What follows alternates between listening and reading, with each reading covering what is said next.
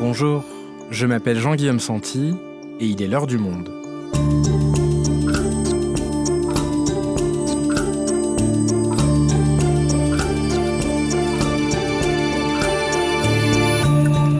Aujourd'hui, comment nos économies peuvent-elles s'adapter à un changement brutal du prix de leurs carburants, les hydrocarbures? Depuis le début de l'invasion russe en Ukraine, le prix du gaz et du pétrole augmente, une hausse qui vient s'ajouter à une inflation qui était déjà bien installée depuis quelques mois. Mais ce n'est pas la première fois que nous vivons une situation similaire. En 1973 et en 1979, deux chocs pétroliers ont confronté nos économies à une hausse brutale du prix des énergies fossiles. Comment les gouvernements ont-ils réagi alors et que peut-on apprendre aujourd'hui de cette période? Marie Charelle est journaliste au service Économie du Monde, elle nous raconte. Comment les chocs pétroliers changent nos économies, un épisode produit par Jeanne Boézek, réalisation Quentin Tenot.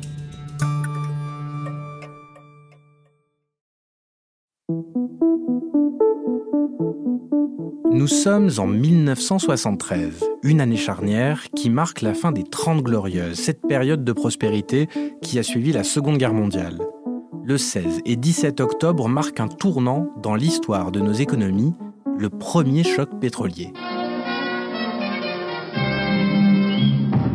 Les pays producteurs de pétrole durcissent leur position. Ils ne négocieront plus leur prix de vente avec les compagnies et annoncent une hausse immédiate importante sur le pétrole brut. Et en 1979, rebelote, second choc pétrolier et nouveau coup dur pour l'économie. Conséquence, les années 70 auront été marquées par une politique de restriction de la consommation de pétrole, limitation de la vitesse à 130 sur les autoroutes, interdiction des courses automobiles, programme télévisé qui s'arrête à 23 heures. Madame, est-ce que ces mesures de restriction vont vous gêner en tant qu'automobiliste? Absolument pas. Absolument pas, pas du tout. Et les vitrines qui ne seront plus éclairées en ville à partir de... Très bien, je trouve qu'il faut faire des économies. Le gouvernement en fait même un slogan en 1979 à l'aide d'une petite mascotte à tête d'entonnoir, le Gaspi. Mesdames, Messieurs, bonsoir. Un acte de naissance, en effet, pour commencer ce journal. C'est un petit bonhomme qui va bientôt être aussi célèbre que Bison Futé. Ils ont d'ailleurs tous les deux le même père, mais un petit bonhomme qui va avoir la vie dure. Il s'appelle Gaspi et toute la France va être mobilisée pour le traquer. Alors, Chacun est alors encouragé à chasser le Gaspi en accélérant moins fort et en évitant les coups de frein brutaux. Il faut éviter les à-coups, avoir le pied léger et donc conduire en souplesse.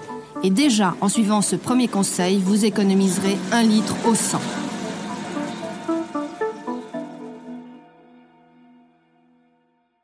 Marie, on va revenir en 2022. Est-ce qu'on peut dire qu'aujourd'hui, avec la crise en Ukraine, nous sommes au début d'une nouvelle crise énergétique?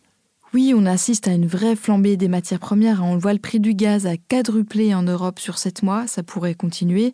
Le prix du baril de Brent est monté de 100 dollars environ à plus de 130 dollars euh, entre janvier et mars.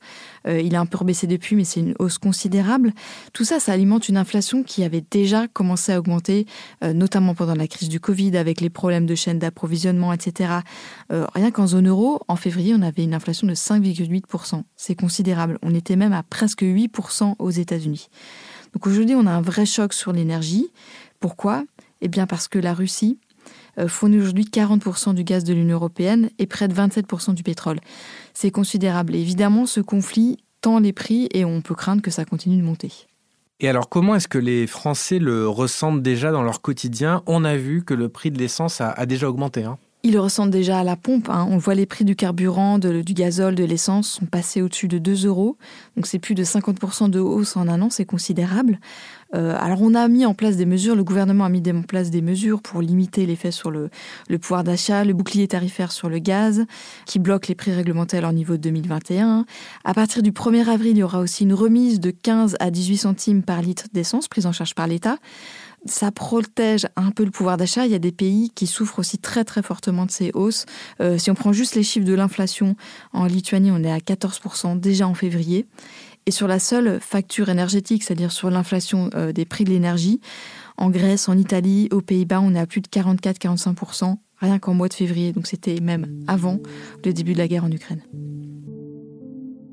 Donc les prix ont augmenté, euh, on le voit. Est-ce qu'on sait maintenant s'ils vont continuer à augmenter? Ah, C'est très difficile à dire parce que ça va dépendre de l'évolution de la guerre. Si les Européens décidaient d'imposer un embargo sur le gaz et le pétrole russe, par exemple, les prix pourraient monter beaucoup plus fort, beaucoup plus haut. Ça dépendra aussi de, l'évolution du Covid, en fait, parce qu'on voit qu'il y a des confinements aujourd'hui en Chine qui ont aussi une évolution sur, sur l'inflation. Donc, principalement l'évolution du conflit. Et puis, on voit qu'il y a une forte volatilité aujourd'hui sur le prix des matières premières, parce que ce sont des marchés très financiarisés, où il y a aussi de la spéculation qui joue, qui peut expliquer qu'il y a parfois des, euh, envolées très très fortes sur une journée des prix qui sont aussi liées à ces, à ces paris spéculatifs. Donc, ça peut bouger très vite et très haut et redescendre aussi vite et aussi bas. Euh, en quelques heures. Et alors, est-ce que cette situation de hausse des prix, elle ne concerne que les hydrocarbures, le gaz, le pétrole, ou est-ce que la guerre en Ukraine va avoir d'autres conséquences sur d'autres matières premières et donc nos économies? Oui, il y a beaucoup d'autres conséquences parce que déjà la Russie et l'Ukraine produisent un certain nombre d'autres matières premières très importantes pour nos économies. Le blé, évidemment, hein, c'est près de 30% des exportations mondiales de blé, l'Ukraine et la Russie. Donc ça va engendrer des problèmes de pénurie, de hausse des prix, en tout cas ça on le voit déjà très très forte. Mais il y a d'autres produits. Il y a l'huile de tournesol par exemple. Près de la moitié de l'huile de tournesol commercialisée sur la planète aujourd'hui vient d'Ukraine. Il y a le gaz néon aussi qui est produit en grande partie en Ukraine. Il y a certains pays comme euh, l'Égypte qui dépend à près de 80% de ces deux pays pour son blé. Donc on n'est qu'au tout début des conséquences sur euh, la hausse des prix, Qu'est-ce que ça va faire dans ces pays Donc problème de pénurie, de hausse des prix, éventuellement de, famine dans certains pays. Donc on n'est qu'au début euh, des secousses que vont engendrer ce conflit.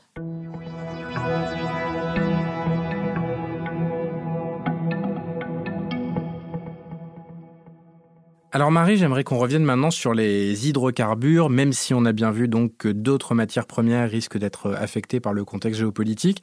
Ce n'est pas la première fois qu'on connaît une telle situation. En 1973, le prix du pétrole avait aussi brutalement augmenté.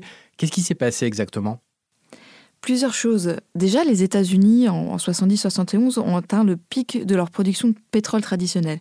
C'est-à-dire que le volume maximum de production possible du pétrole classique, c'est-à-dire pas le, le, pétrole de schiste ou les pétroles compliqués comme ça, a été atteint dans ces années-là. Euh, donc il y avait déjà des craintes de pénurie aux États-Unis qui créaient des tensions sur les prix. Et puis à ça, s'est ajouté les tensions au Moyen-Orient avec la guerre du Kippour et puis la réponse des pays de l'OPEP qui ont décidé de fermer le robinet de l'or noir dans la foulée, pour faire très court. Et quelles conséquences immédiates sur le prix du baril? Eh bien, le prix du pétrole de brut a flambé de façon très très brutale. Sur trois mois, euh, les prix ont quadruplé. C'est vraiment très très fort. Donc c'était un choc, euh, un choc d'inflation extrêmement violent pour les économies. Et c'est donc à cette époque-là que le président Pompidou commence à demander aux Français les premières euh, économies d'énergie de l'histoire quelque part. Je fais appel et nous faisons appel avant tout à cette vertu traditionnelle, paraît-il, du peuple français, qui est l'esprit d'économie. Économisons l'essence, économisons l'électricité, économisons le chauffage. Et cela seul suffira à diminuer notre consommation et par là même à euh, parer à quelques difficultés d'importation et aussi à atténuer les effets sur la hausse des prix et sur notre commerce extérieur. Quelles conséquences ont eu ces chocs pétroliers sur les économies occidentales à l'époque? Alors à l'époque, les économies étaient vraiment très très dépendantes du pétrole pour la production industrielle. Donc hausse des prix, on a eu très très vite, notamment aux États-Unis, une récession assez brutale. Hein. On est passé de presque 6% de croissance en 73 à une récession de, moins 0,5 en, en 74. Ça a suivi l'année d'après dans l'Union européenne. Donc c'était vraiment la fin de la parenthèse dorée des Trente Glorieuses. Donc la croissance chute, ces chocs pétroliers mettent un, un coup de frein aux économies. Alors comment est-ce que le pouvoir politique réagit? Ils vont tâtonner en fait, si on prend juste la France, on va passer du coup de frein à, la relance, le stop and go, on dit dans le jargon des économistes. En 74, on a un plan de refroidissement, on essaie de bloquer les prix. Ça marche pas trop. Alors en 75, euh, Jacques Chirac à l'époque essaye de relancer l'économie. Ça marche pas vraiment. On repasse à un plan de rigueur avec Raymond Barre. On a ces espèces de tâtonnements comme ça qui fonctionnent pas.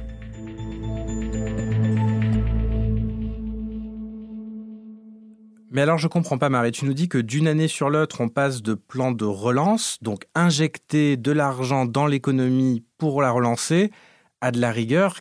qui est du coup l'exact opposé. Alors pourquoi est-ce que d'une année sur l'autre, on fait tout et son contraire? C'est la première fois que les économies occidentales sont confrontées à ce qu'on appelle la stagflation. C'est-à-dire qu'il y avait une forte inflation et une stagnation de l'économie, avec en plus du, chômage qui se greffait là-dessus. Donc on ne savait pas à l'époque qu'est-ce qu'il fallait faire. Comment est-ce qu'on peut à la fois relancer l'économie et lutter contre l'inflation? C'est un peu contre-intuitif. En fait, on a découvert qu'on ne peut pas faire les deux en même temps. Et donc pour lutter contre de l'inflation, on fait des politiques de rigueur. Pourquoi? Ça marche comment en fait? Alors, en général, quand il y a de l'inflation, euh, il y a aussi de la forte croissance. Enfin, jusqu'ici, c'est ce qu'on pensait. Donc, dans ces cas-là, on ralentit l'économie, par exemple en montant les taux d'intérêt, donc le crédit coûte plus cher, donc la consommation coûte plus cher, donc ça ralentit, les prix ralentissent. Le problème, c'est que là, on avait de l'inflation et pas de croissance, ou une croissance très faible. Donc, on essayait de ralentir les prix, mais ça a créé du chômage. Et on s'est rendu compte qu'on ne peut pas faire les deux en même temps. On ne peut pas à la fois lutter contre euh, l'inflation, donc ralentir l'économie, et vouloir lutter contre le chômage, ce qui implique de relancer l'économie. C'est vraiment la stagflation et cette équation impossible qu'on a découvert à l'époque. Et donc, qu'est-ce que cette euh, période a changé dans les politiques euh, économiques sur le long terme? Ah, ça a marqué la fin, entre guillemets, des politiques keynésiennes qui étaient en vigueur alors, en particulier depuis la crise des années 30. Parce que jusque-là, on pensait que quand il y avait une crise, c'était euh, souvent parce qu'il y avait des problèmes de consommation, des ménages qui ne consommaient pas assez, des problèmes de revenus. Donc il fallait de l'argent pour soutenir les revenus des ménages. Mais là, ce n'était pas une crise de demande, donc de revenus, c'était une crise d'offres, c'est-à-dire que le problème venait des prix qui montaient. Donc les recettes keynésiennes marchaient pas bien. Donc on a tâtonné avec ce stop and go jusqu'à ce que les politiques d'inspiration néolibérale dites monétaristes, dans le jargon, soient, soient appliquées. Ces politiques disent il faut lutter contre l'inflation en priorité, c'est tout. C'est Thatcher, c'est euh, Paul Volcker aux États-Unis, puis Reagan, et donc l'idée c'est on lutte contre l'inflation, on augmente les taux d'intérêt, ça crée un très fort chômage, mais on jugule l'inflation. Et alors revenons sur la dépendance euh, directe aux, hydrocarbures. On a vu à l'époque, euh, au début de cet épisode, que le gouvernement avait lancé cette fameuse chasse au gaspillage. Économie d'essence, la campagne anti-gaspillage est ouverte. Est-ce que ça a fonctionné?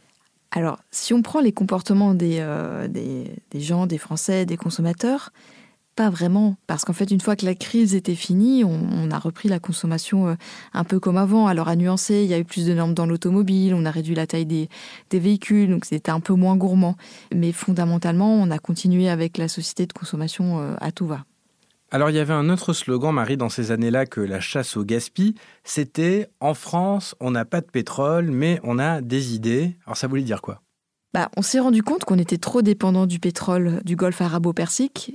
On a décidé de changer ça. Donc non pas d'aller vers les énergies renouvelables à l'époque, mais de dépétroler, entre guillemets, nos économies. En France, ça a été très clair, ça a été le lancement du programme nucléaire donc la construction de centrales nucléaires, euh, afin de réduire notre dépendance et d'avoir d'autres sources d'énergie que le pétrole.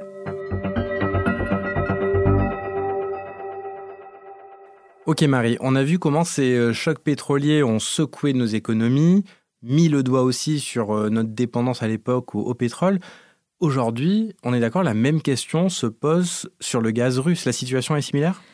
Alors il y a des points communs, des différences et beaucoup de nuances évidemment, mais oui, on voit qu'on est toujours dépendant des hydrocarbures. Là, c'est vrai que on parle beaucoup du gaz, euh, dont on est très dépendant en Europe, du, gaz russe notamment pour se chauffer. Donc ça remet encore le doigt sur cette question de notre dépendance à ces sources d'énergie qui sont qui sont problématiques et là avec en plus une dimension géopolitique assez euh, assez forte. Mais alors, à l'heure de la lutte contre le changement climatique, est-ce qu'on peut pas se dire que ce serait aussi euh, le bon moment, quelque part, pour euh, accélérer dans le développement des énergies renouvelables pour diminuer notre dépendance aux énergies fossiles?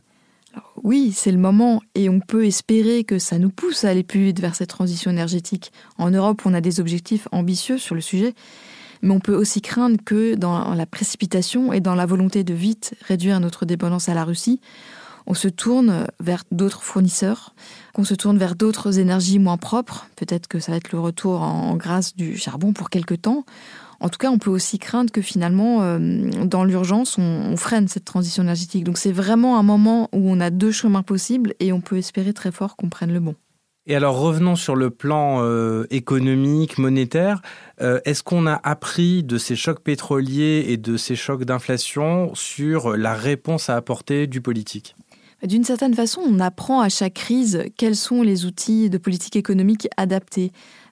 Après, avec la crise financière de 2008 et encore plus avec celle du Covid, les outils keynésiens, entre guillemets, sont revenus en grâce. On a, c'est le quoi qu'il en coûte, quoi. Où là, on s'est rendu compte que quand il y a un choc de demande, il faut aussi pallier et, l'argent public peut aider à, affronter ces crises.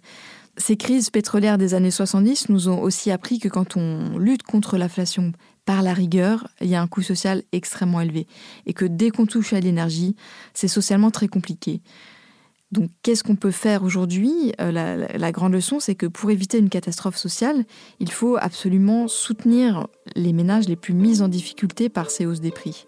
Donc, les classes populaires, ceux qui utilisent beaucoup de carburant pour, euh, dans leur profession, voilà, c'est ce qui semble aujourd'hui la voie à suivre. Donc juguler l'inflation, ce qui aura un impact sur le pouvoir d'achat, mais aller soutenir les classes les plus populaires pour éviter un coût social dramatique. Oui, et puis déjà euh, limiter les effets de l'inflation elle-même pour ces ménages. Et alors pour conclure, Marie, la plus grande différence qui existe aujourd'hui avec ces années-là, c'est quoi? Alors il y en a beaucoup, évidemment le contexte euh, de guerre, on sait pas, euh, dont on ne sait pas quelle est l'issue. Et il y a un autre point dont on n'a pas encore euh, parlé jusqu'ici, c'est qu'à l'époque, dans les années 70, une grande partie des salaires et des minima sociaux étaient indexés sur l'inflation. On a cassé ça justement à la fin des années 70 pour limiter les spirales inflationnistes. C'est-à-dire ce mécanisme, cette boucle où euh, les prix augmentent, les salaires suivent, donc les entreprises augmentent leurs prix pour euh, essayer de conserver leur marge, les salaires suivent et on a une spirale comme ça en fait qui est très difficile à briser.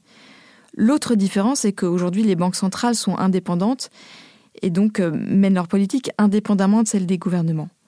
Or, problème, aujourd'hui, les dettes publiques sont beaucoup plus élevées que dans les années 70. Hein. Si on prend juste la France, on était à peu près à 20% du PIB en 1971, donc du produit intérieur brut.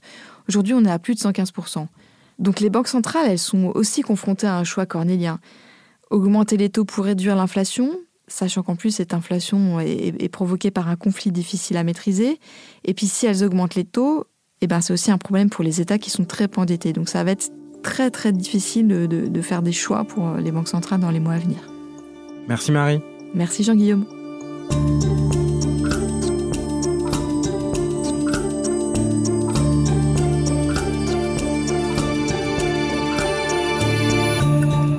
Si vous souhaitez en savoir plus sur les conséquences économiques de la guerre en Ukraine, vous pouvez aller consulter tous nos articles sur le sujet dans la rubrique Économie en allant vous abonner sur notre site. C'est la fin de l'heure du monde, le podcast quotidien d'actualité proposé par le journal Le Monde et Spotify. Pour ne rater aucun épisode, vous pouvez vous abonner gratuitement au podcast sur Spotify ou nous retrouver chaque jour sur le site et l'application lemonde.fr. Si vous avez des remarques, suggestions, critiques, n'hésitez pas à nous envoyer un email à l'heure du monde L'heure du monde est publiée tous les matins du lundi au vendredi. On se retrouve donc très vite. À bientôt.